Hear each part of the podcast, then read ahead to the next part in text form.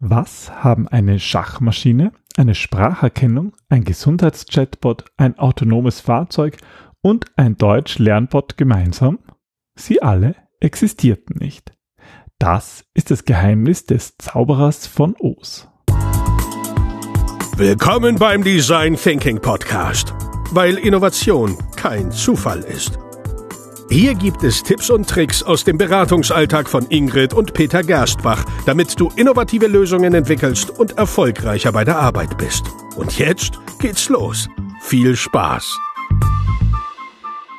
Hallo und herzlich willkommen zum Design Thinking Podcast. Hallo Ingrid. Hallo Peter, hallo liebe Hörerinnen und Hörer. Willkommen in Episode 507, in der es heute um den Wizard of Oz geht. Ja, du bist ja da ganz tief in die Zauberwelt einge in das Land Oz eigentlich eingedrungen, oder? Genau, und davon würden wir gerne erzählen. Aber vorher wollen wir noch eine Vorankündigung machen. Und zwar werden wir ähm, wieder den Rhythmus der letzten Episoden folgen. Wir haben jetzt immer eine Live-Episode gehabt mit Studiogästen und eine Episode, die wir hier bei uns zu zweit im Studio aufgenommen haben. Und in der nächsten Episode ist dann wieder eine Live-Episode ähm, fällig.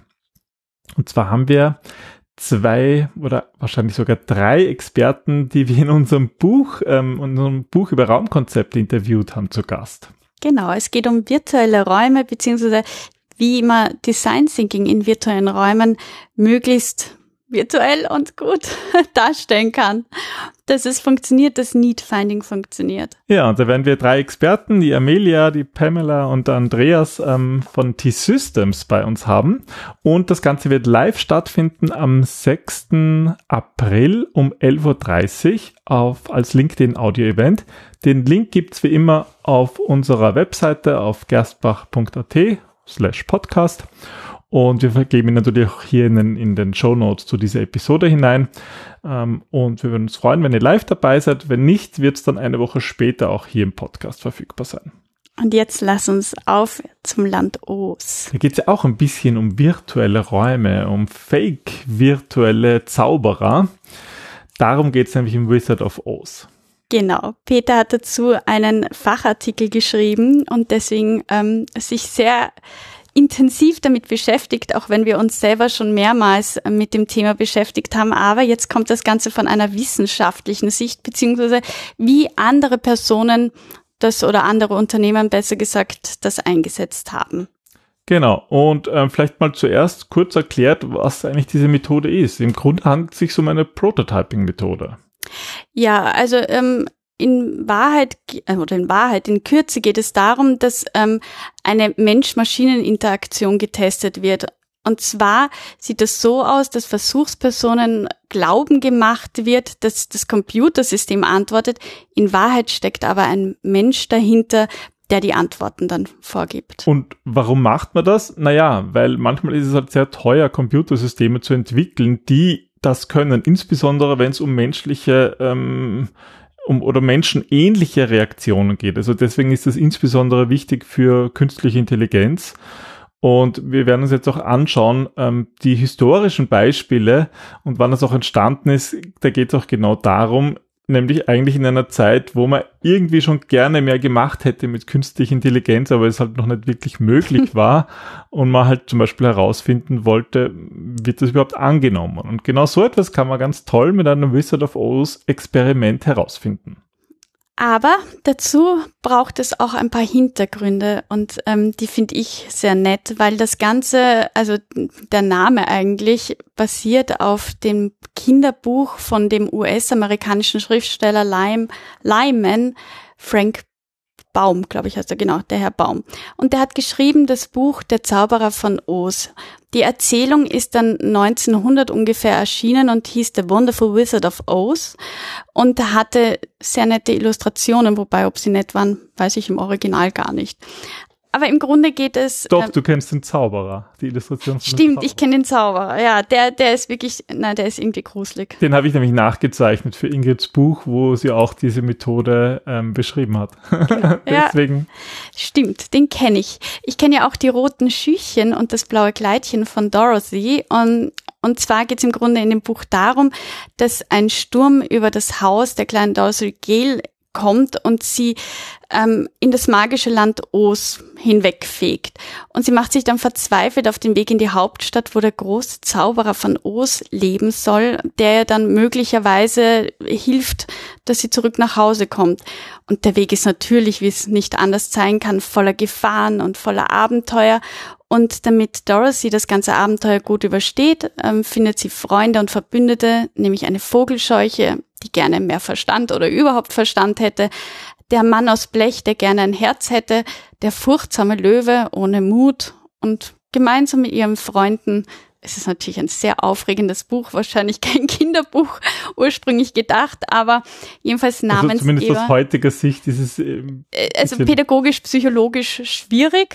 ähm, aber die meisten werden wahrscheinlich den Film kennen, oder? Wann war denn der? Der ist ja auch schon uralt, aber der ist zumindest bekannter ein wenig, weil die, ich kann mich an diesen Blech, ähm, Heini da erinnern. 1939 war die erste Verfilmung vom Zauberer von Oz. glaube ich nicht die bekannte, oder? Na das egal, aber darum geht es eigentlich nicht. Warum eigentlich der Zauberer? Was hat der Zauberer damit zu tun und was hat das mit unserem Experiment zu tun?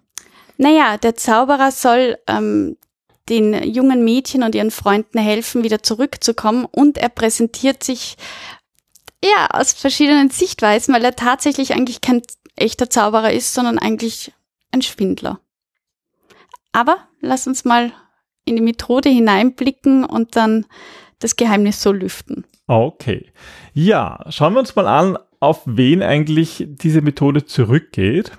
Und zwar ist das John F. Kelly, ähm, der ein, ein Forscher war und er hat in den 1980er Jahren diese Methode in, im Rahmen seiner Dissertation angewendet. Und da hat er auch zum ersten Mal, da wurde zum ersten Mal dieser Begriff, das ist so ähnlich wie beim Zauberer von Oz angewendet. Mhm. Äh, hat er sich da auf das Buch referenziert? Genau, ja. Also das, angeblich ist es auch in, in einem Gespräch, ist es mal gefallen. Also man kann es nicht ganz genau festmachen mehr, wann das eigentlich gekommen ist, aber in den späteren ähm, Bericht, also Beschreibungen davon, 1984 hat er zum Beispiel ein Paper dazu geschrieben, da ist das explizit dann auch drinnen wirklich erwähnt. Und worum ging es in seiner Dissertation? Also da ging es eigentlich um einen Computer, der natürlich sprachlich Kommandos entgegennehmen kann. Und das war eben in den 80er Jahren. Und da waren Computer einfach noch nicht so weit. Da waren sie noch nicht so leistungsfähig und es gab auch noch nicht die Software, dass das wirklich gut funktioniert. Aber man deswegen hatte man sich damals auch auf gewisse ähm, Teilaspekte konzentriert. Und bei diesem Programm ging es um den, das Programm CAL, hat das geheißen. Und zwar war das ein, ein Programm, mit dem man, äh, mit dem, mm, ja, Berufstätige ihren persönlichen Kalender managen konnten. Das heißt, das war eine, äh, ein sehr abgespeckter Bereich, ähm, das heißt, der musste nicht jedes Wort verstehen, sondern es war sozusagen, ja, vielleicht so ein bisschen, wenn man jetzt mit Siri oder Alexa spricht, mhm. lege einen Termin an, habe ich am so und so vielten frei. Also das ist sozusagen eine Möglichkeit, mit geringerem Sprach, mit einem limitierten Sprachschatz umzugehen. Weißt du, wie die ähm, Forschung aufgebaut war? Ja, da, da gab es im Grunde ähm, einen, ein, also die, die, die Personen, die getestet worden sind, die saßen sozusagen vor einem Computer und mussten da in einem Mikrofon sprechen. Und auf der anderen Seite, auf der anderen Seite des, des Kabels des Mikrofons ist sozusagen ein Mensch gesessen, hat sich das angehört und hat halt schnell das Ergebnis angelegt. Und das war halt so textbasiert. Das heißt, man hat das zurückbekommen, was er halt gesagt hat und hat dann wurde halt entsprechend der, der, das Befehl im Kalender ähm, zum Beispiel angelegt, ein Termin oder so oder eben abgefragt. Wobei die Versuchsperson, der Proband, ja den nicht gesehen hat, den Menschen, oder? Sondern gedacht hat eben, dass er mit einem Computer interagiert. Genau, und das war irgendwie, denke ich mir so in der damaligen Zeit durchaus ähm, glaubhaft, dass das schon funktioniert ähm, weil es halt auch nicht wirklich jetzt natürlich sprachlich äh, riesiger Wortschatz war, sondern halt wirklich nur bezogen auf die Fragen des Kalenders. Und der Herr Kelly hat daraus gelernt und dann sozusagen sein Programm verbessert. Ganz genau, ja. Und daher ist eben auch das erste Mal dieser Begriff Zauberer von Oz Experiment bekannt geworden. Ja, wobei ähm, eigentlich gab es ja dieses äh, Experiment schon wesentlich früher, und zwar mhm. als Schachtürke genannt. Der Schachtürke war ein mechanischer Schachspieler, der 1769 vom österreichisch-ungarischen Mechaniker Wolfgang von Kempelen konstruiert worden ist. Und ich kann mich erinnern, wie du mir davon erzählt hast, das erste Mal, waren wir ja ganz begeistert, weil 1769 ist jetzt schon sehr früh für die Idee. Und der Herr Kempelen von Kempelen war ja, der war ja sehr geschickt. Der hat sozusagen eine Schachmaschine entwickelt, die sehr türkisch gekleidet ausgesehen hat. Also das war eigentlich so, da war ein, ein großer Tisch und mhm. davor ist, ein, ist eine Puppe gesessen, so eine lebensgroße Puppe, die Schach gespielt hat.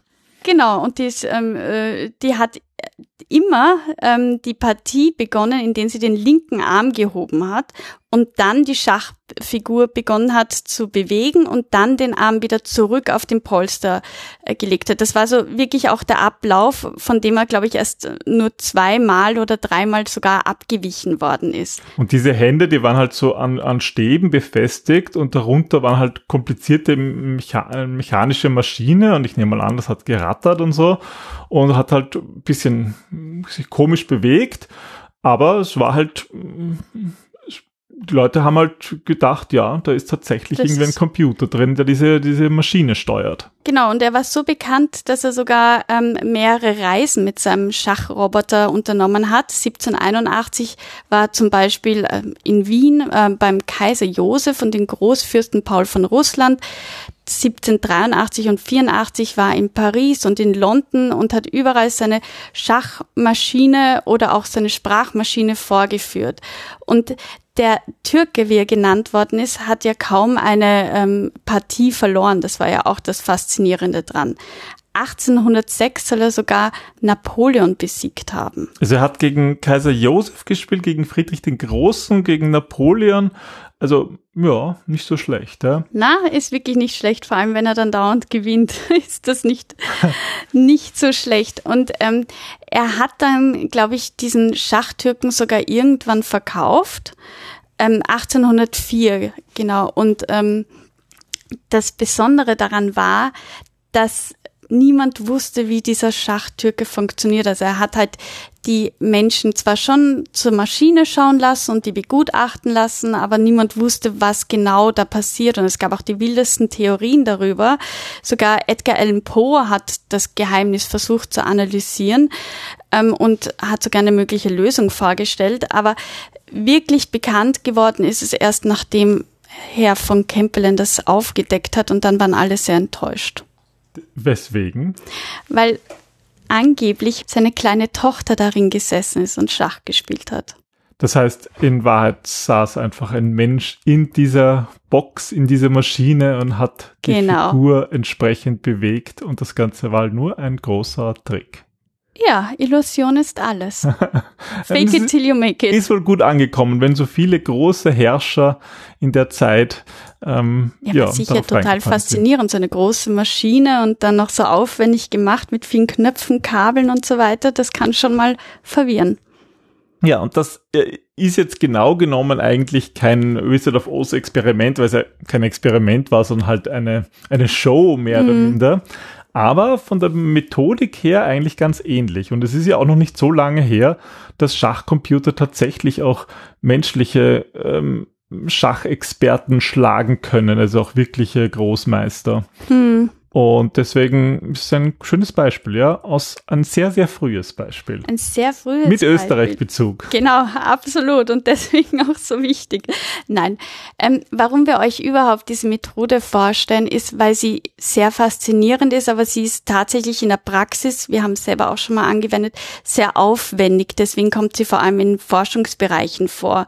Und ähm, Peter, du hast ja für deinen Artikel, ähm, für das Projektmagazin ein paar dieser Forschungsbeispiele herausgekramt. Was würdest du sagen, was, was hat dich am meisten fasziniert oder welche, welche Bereiche ähm, waren so für dich faszinierend, dass du gesagt hast, das ist ein cooles Beispiel für Wizard von Oz? Also ich glaube, es, mich, mich fasziniert es vor allem deswegen, weil man dadurch halt wirklich Dinge testen kann, die es eigentlich noch nicht gibt oder die zumindest sehr teuer sind. Und ich meine, künstliche Intelligenz ist mittlerweile ja schon, schon fast alltäglich, wenn man halt mit seinem Smartphone reden kann und Texterkennung und Übersetzung, all das basiert auf künstlicher Intelligenz. Aber um das zu entwickeln, ist es halt sehr, sehr teuer. Und man möchte aber trotzdem schon vorher manchmal wissen, zahlt sich das überhaupt aus, das zu entwickeln? Und in welchen, ja, in welchem, in welchen Situationen könnte es tatsächlich angewendet werden?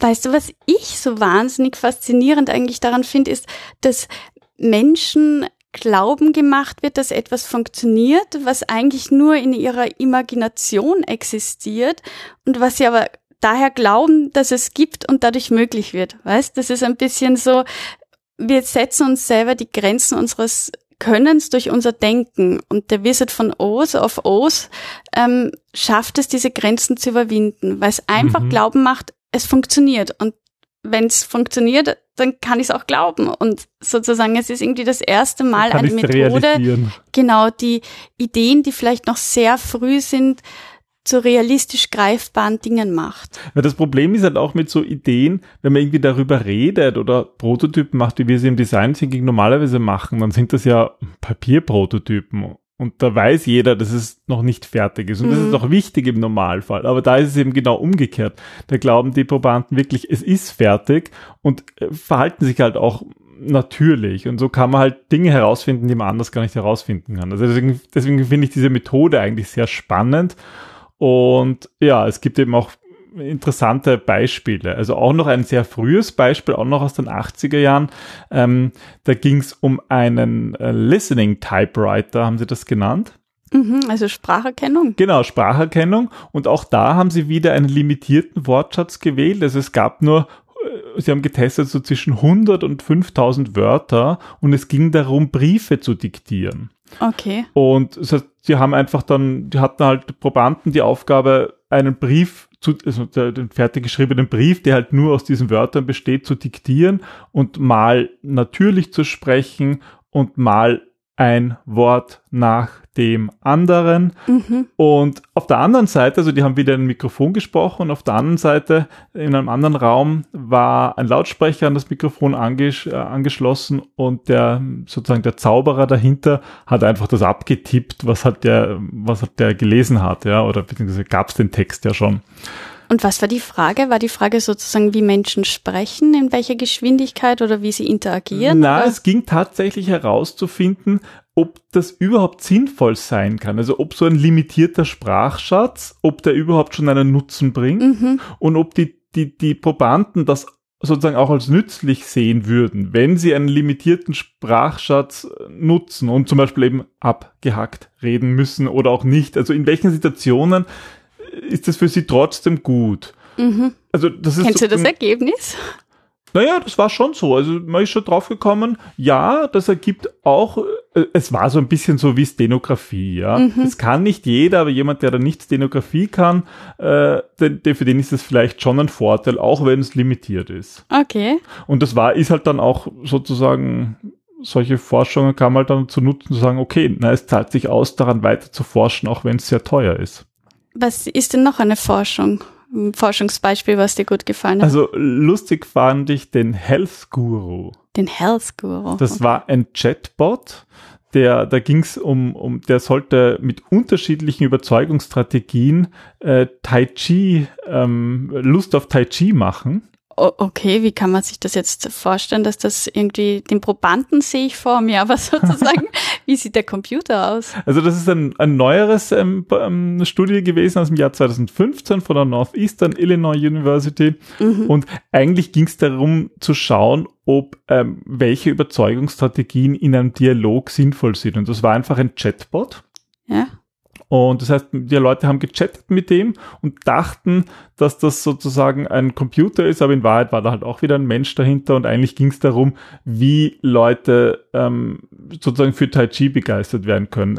Eigentlich wollten sie wissen, ist es sozusagen positive Motivation oder negative, also irgendwie mhm. du bist gesund oder du, ja, haben wir unterschiedliche Überzeugungsstrategien testen wollen. Ja. Und statt Befragung haben sie sich gedacht, sie wählen halt die Methode mal. Genau, Ja. ja. Ist auch kreativ. ja. Absolut. Ich kann mich erinnern, eine Studie, von der du mir erzählt hast, die hat ja, ja sozusagen aus dem Herzen gesprochen. Oh ja, du sprichst wahrscheinlich meine selbstfahrenden Autos Genau. an. Ja, das ist irgendwie, seit wir unseren Tesla haben und manchmal auf der Autobahn dadurch ähm, autonom fahren können, ähm, ist es irgendwie ein, ein doch ein Faszinierendes Thema. faszinierendes Ja. Thema. Mhm. Ja, und da gibt es eine spannende Studie von der Universität Delft in den Niederlanden aus dem Jahr 2017. Und zwar haben die auch so ein Wizard of Oz Experiment gemacht. Und zwar wollten die herausfinden, wie Menschen, also wie Fußgeher auf autonome Fahrzeuge reagieren. Ob sie sich überfahren lassen oder nicht, oder wie? Genau, also ja, das wurde nicht getestet. Ne? Na, die mussten sich sozusagen an den Straßenrand stellen und dann ist ein Auto gekommen, also ein Testauto natürlich, und sie mussten sozusagen mit einem Schritt auf die Straße signalisieren, jetzt würden sie die Straße überqueren. Mhm. Und da gab es halt unterschiedliche Szenarien. Die Autos sind mal weitergefahren, mal stehen geblieben mit unterschiedlichen Distanzen und so. Und das Wichtige war vor allem, ähm, sehen, also verhalten sich die Probanden unterschiedlich, wenn sie glauben, dass ein Auto, dass das Auto wirklich autonom fährt. Mhm. Also ob ein Mensch drinnen sitzt oder nicht. Genau. Und es ist nie autonom gefahren. Also es, es ist immer gesteuert worden durch eine Person am Rücksitz mit einem Joystick. Aber, und das fand ich halt total lustig von der Versuchsanordnung, ähm, mal haben sie so gemacht, dass am Fahrersitz eine Person ganz normal gesessen ist, die hat auch sozusagen das Lenkrad gehalten, aber gesteuert hat es halt der hinten Trotzdem mit, dem, hintere. mit dem Mhm. Joystick und der musste auch Augenkontakt herstellen und so, das war sozusagen der eine Test. Ähm, der andere Test war, dass der am Fahrersitz eine Zeitung gelesen hat. Also man hat nur die Zeitung gesehen und die Probanden mussten halt dann, war halt dann die Frage, Trauen sie sich trauen sie sich sozusagen auf die Straße zu gehen, ja. Die haben hoffentlich einen, einen ähm, Angstausgleich ähm, bekommen. Ja, zumindest gab es nachher ein Gespräch, wo das schon nochmal erklärt worden ist. Und ich glaube, sie haben auch noch getestet, ob, was Schilder machen. Also einmal stand oben am Auto groß, selbstfahrendes Auto oder vorne oder auf der Seite oder so. Mhm. Und haben wir dann geschaut, was da so unterschiedliche ähm, Erfahrungen sind. Hast du noch eine kurze, ein kurzes Beispiel aus der Forschung? Ja, vielleicht auch mal aus Deutschland. Und zwar von der Universität Saarbrücken, die haben äh, Mirabella entwickelt, eine Tutorin für Deutsch als Fremdsprache. Oh, Mirabella. Ja, die haben, die haben, da hat sozusagen ein, ein, Muttersprachler Aufzeichnungen gemacht ähm, und die mussten dann, ich glaube so, es ging vor allem um Aussprache, korrekte Mhm. Aussprache im Deutschen, mussten das dann lernen und wiederholen und in Wahrheit hat aber halt eine Person, also die, die ganzen, die, die Probanden dachten auch, dass es ein, eine künstliche Intelligenz ist, aber in Wahrheit wurden alle Sätze vorher aufgezeichnet und eingesprochen und dann durch eine Person sozusagen auf Knopfdruck abge, abgerufen. Sehr schön. Die ganzen Forschungsbeispiele werden wir euch natürlich verlinken, ähm, beziehungsweise Peter, wenn dein Artikel erscheint, werden wir den auch zur Verfügung stellen. Genau. Äh, es ist, ähm, was würdest du sagen? Wann würdest du diese oder wann hast du diese Methode schon angewendet oder eingesetzt?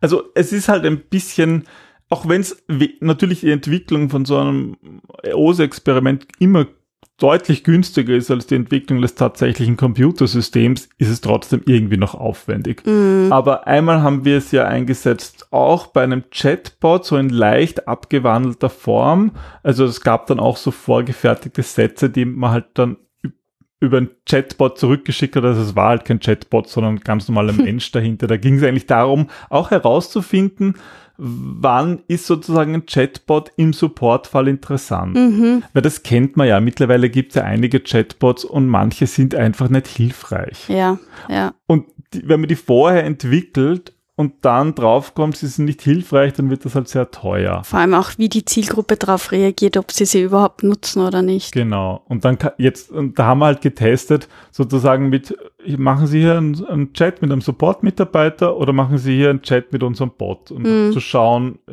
Wann schlägt wer Ja, und an? es war zwar in jedem Fall ein Mensch, aber sozusagen, ja, ein bisschen, bisschen gefaked. Und ja, das ist halt eine, äh, relativ einfache Variante, wie man das testen kann.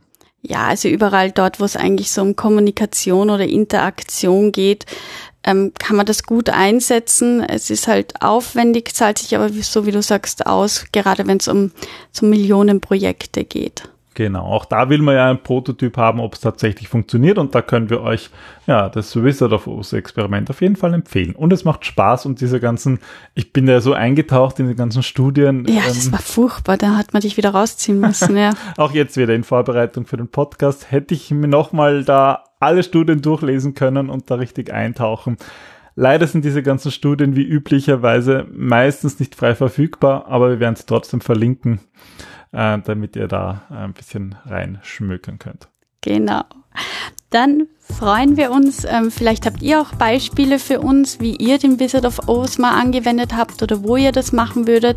Wenn ihr Fragen habt, gerne auch jederzeit einfach schreiben und dann freuen genau. wir uns aufs nächste Mal, oder? Der Podcast at gerstbach.at könnt ihr uns erreichen und ja, wir sehen uns dann, hoffentlich hören uns. Wir hören uns. Bei dem nächsten Live-Event am 6. April um 11.30 Uhr auf LinkedIn. Dann bis zum nächsten Mal. Bis dann. Tschüss. Tschüss.